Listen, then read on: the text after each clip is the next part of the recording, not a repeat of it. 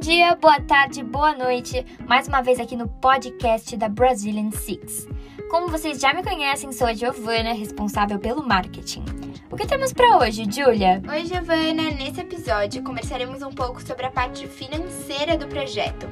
Então iremos receber o Davi, que ficou encarregado de administrar os recursos da segunda geração da B6. Tenho certeza que vocês vão adorar o papo de hoje. O Davi é super carismático e entende do que fala. É muito importante falar sobre esse assunto, pois o patrocínio é basicamente a chave para a concretização de tudo no projeto. Sem patrocínio, você não consegue fazer nada. Você que já acompanha a Brazilian Six há algum tempo provavelmente já conhece o Davi, mas de qualquer forma, fala um pouco sobre você pra gente. Fala galera, eu sou Davi Silva, eu participei da segunda geração da Brazilian Six em 2018 e 2019 e eu também competi na final mundial que aconteceu no último ano em Abu Dhabi. Então, hoje aqui nesse novo episódio do podcast da Brazilian Six, eu vou tentar passar um pouco dos conhecimentos que eu adquiri ao longo do projeto e quem sabe ajudar você que está ouvindo o nosso episódio de hoje. Agora vamos para as perguntas. Primeiro, como você acha que dá para fazer uma boa diferenciação das cotas de patrocínio? Bom, quando você pensa em diferenciar uma cota de patrocínio, é muito importante você ter em mente que não existe uma estratégia certa ou uma estratégia ideal. Isso varia muito de escuderia para escuderia e você que tem que pensar na estratégia é, que faz mais sentido com a sua escuderia e com aqueles patrocinadores que você busca ter. Então, por exemplo, é possível que uma escuderia busque um caminho de poucas cotas de patrocínio com valor muito alto atrelado a cada uma, enquanto outra escuderia parta para um sentido oposto de muitas cotas de patrocínio, mas com baixo valor agregado a cada uma delas. Então, isso varia muito escuderia para escuderia e não dá para afirmar que um modelo vai ter um sucesso maior do que o outro. Então isso depende muito de cada circunstância. Então cabe a cada escuderia é, perder um certo tempo, investir tempo é, no processo de elaborar essas cotas de patrocínio, pensando em qual vai ser o mais efetivo. No nosso caso, a gente buscou elaborar um, um, um modelo de cota de patrocínio em que havia uma hierarquia entre cada cota de patrocínio. Esse é o modelo mais empregado em, entre as escuderias do projeto, em que você estabelece uma ordem de prioridade e, e, quantidade, e quantidade de benefícios que você dá para cada patrocinador em relação ao a quantidade de patrocínio que foi dado a sua escuderia. Então, quando você estabelece essa hierarquia, aquele que aquele patrocinador que contribuiu com maior valor recebe uma quantidade maior de benefícios, ele é aquele que vai ter uma exposição maior nos seus canais, como as suas redes sociais, na, no seu próprio uniforme, no stand de competição, no carrinho, e, e aí cabe a imaginação de cada escuderia de pensar em modelos de como divulgar cada vez mais e como divulgar mais aqueles patrocinadores de maior valor. Mas é muito importante colocar um adendo de que todos os patrocinadores são muito importantes e independente do valor, é importante que você tente elaborar um retorno de investimento muito produtivo para cada patrocinador do projeto. Afinal, todos são muito importantes para sua realização. É, é só uma relação de hierarquia relativa ao valor que eles dependeram para você construir o seu projeto e com base nisso é o retorno que você vai oferecer para cada patrocinador. Senão também não faria sentido um patrocinador comprar uma cota mais cara que a outra se não há uma diferença entre elas. E aí, para fazer essa diferenciação, é importante também que haja uma interligação entre o setor de captação de recursos, o setor financeiro e o setor de marketing. Então, numa conversa entre esses dois setores, eles têm que elaborar estratégias para fazer o retorno de investimento mais inteligente e mais benéfico para os seus patrocinadores. E aí sim que você vai conseguir estabelecer uma hierarquia mais marcada na diferenciação dessas cotas. Eu, enquanto responsável pelo marketing da terceira geração, posso dizer que a integração com a área financeira é realmente fundamental, já que assim é possível ver uma divulgação mais adequada dos patrocinadores. Bom, vamos agora para a segunda pergunta, então. Seguindo essa mesma linha que você já estava comentando, Davi, como é possível fornecer um bom retorno de investimento aos patrocinadores? Bom, o retorno de investimento bom para um patrocinador varia também de patrocinador para patrocinador. Então, existem empresas com perfis diferentes. Se a gente pensar numa empresa muito grande, que é conhecida por grande parte das pessoas, é, não é, talvez não seja tão interessante para essa empresa o retorno de investimento centrado na divulgação que a sua escuderia vai fazer pelo Instagram, por exemplo. Porque os canais de marketing dessa empresa, que já é uma empresa grande, eles já, já têm um alcance muito maior, possivelmente, do que o, a, as redes sociais da sua escuderia.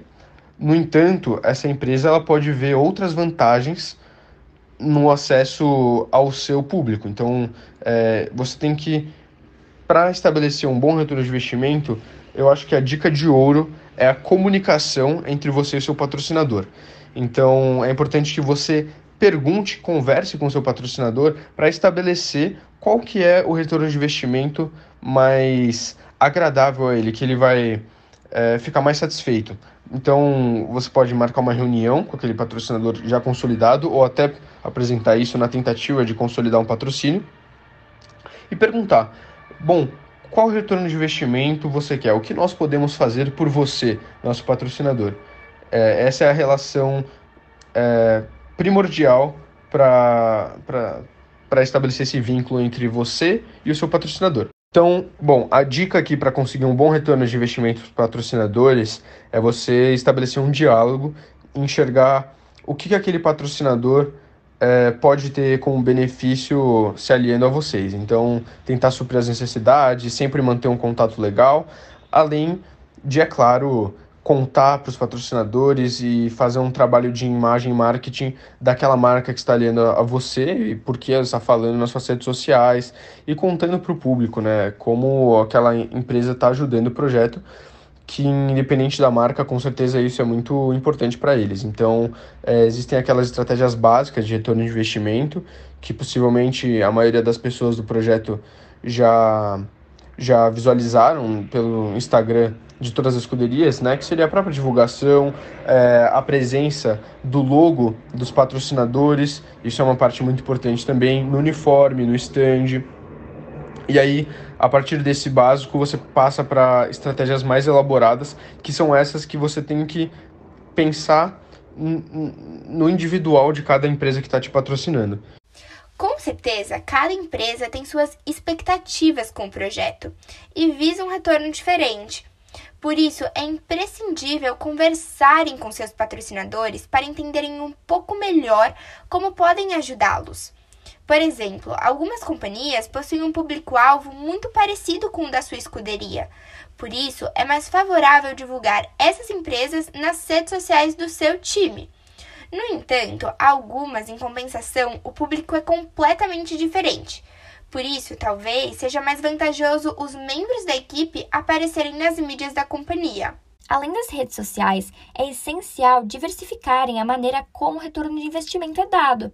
Embora a tecnologia tenha se tornado um dos nossos grandes aliados, existem sim outros meios eficientes de divulgação.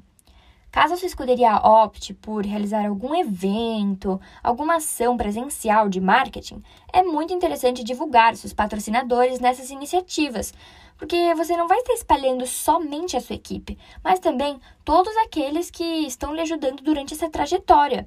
Da mesma maneira que essa divulgação pode ser muito vantajosa para o seu time, pode trazer grandes benefícios aos seus patrocinadores, já que você está associando o nome deles ao da sua escuderia.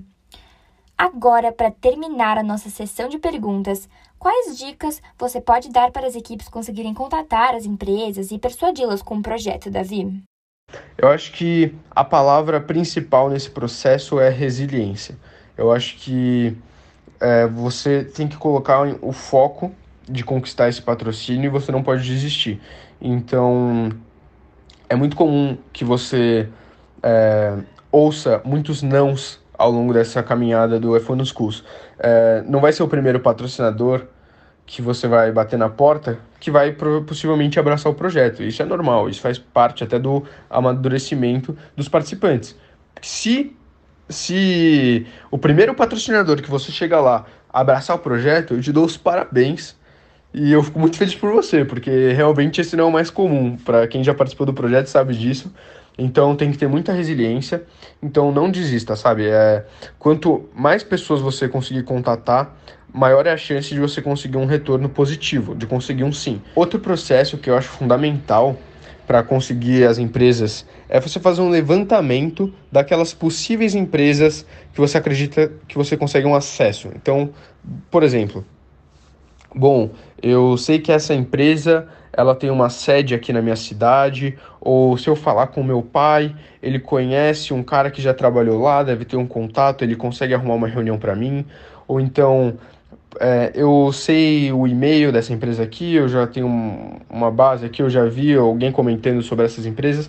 Eu acho que essa empresa aqui possivelmente tem um interesse em Fórmula 1, em automobilismo, em engenharia, em projetos educacionais, é, enfim.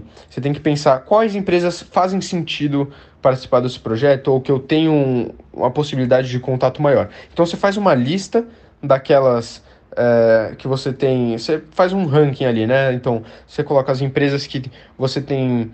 É, que você tem um contato, empresas que você não tem um contato, mas que possivelmente podem ter interesse, empresas que você não tem nenhum contato ali, você não conhece é, direito aquela empresa, mas que você quer tentar.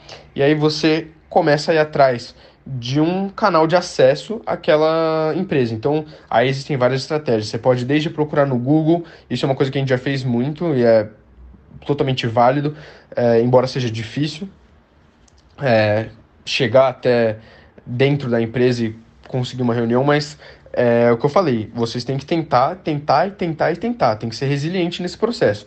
Então, é, caça no Google ali o e-mail daquela empresa, o número de alguém lá dentro, liga, é, elabora um e-mail base para o patrocínio, contando um pouco sobre o projeto, fala da sua escuderia, e aí cabe a cada escuderia pensar como vai escrever esse e-mail para tentar ser o mais atrativo possível.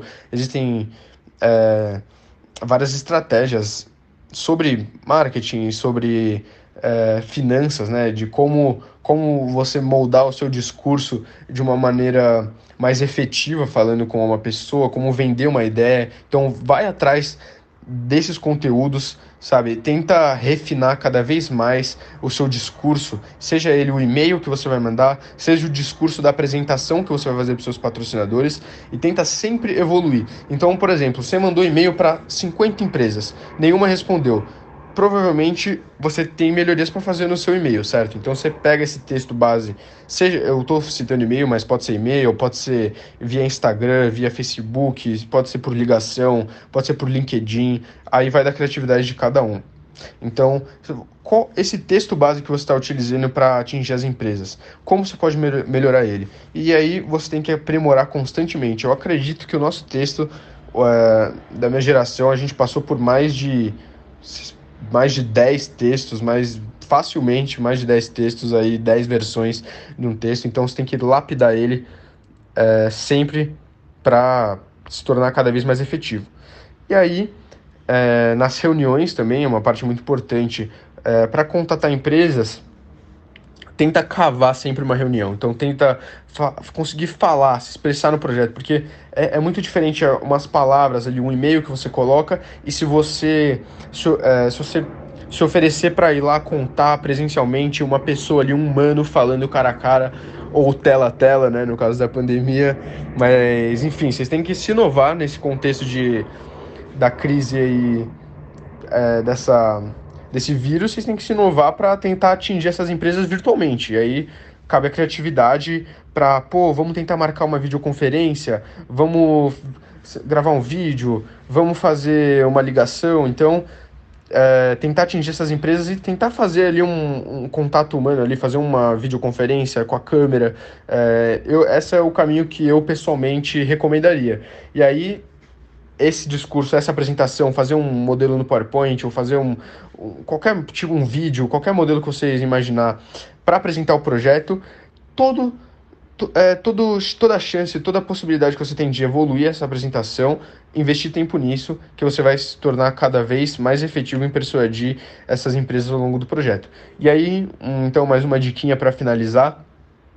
Mesmo todo, em todos os casos, em todas as apresentações que você fizer, é um aprendizado diferente. Mesmo que você não tenha o sim daquela empresa, que você não consiga o patrocínio, eu de você falaria assim: pô, muito obrigado por essa oportunidade. Se você puder me dar uma dica aqui sobre o meu discurso, se você puder dar uma dica da minha apresentação, como você acha que eu posso melhorar ele? Eu tenho certeza que é, grande parte das pessoas de prontidão vão ali te dar uma dica e você vai aprimorando aí para ter cada vez mais sucesso em conseguir patrocínios. Então, é, essas são as principais dicas. E, bom, resumidamente, é isso que eu tenho para passar. É, eu deixo aqui um canal de comunicação para qualquer um que estiver ouvindo isso quiser um contato. Então, eu vou deixar o meu e-mail e meu Instagram. Quem quiser lá, o meu e-mail é davipfragonese.gmail.com e meu Instagram é davi underline 0.7. Então, qualquer um desses canais, se você quiser mandar uma pergunta, se quiser trocar uma ideia sobre o projeto, eu estou totalmente disponível.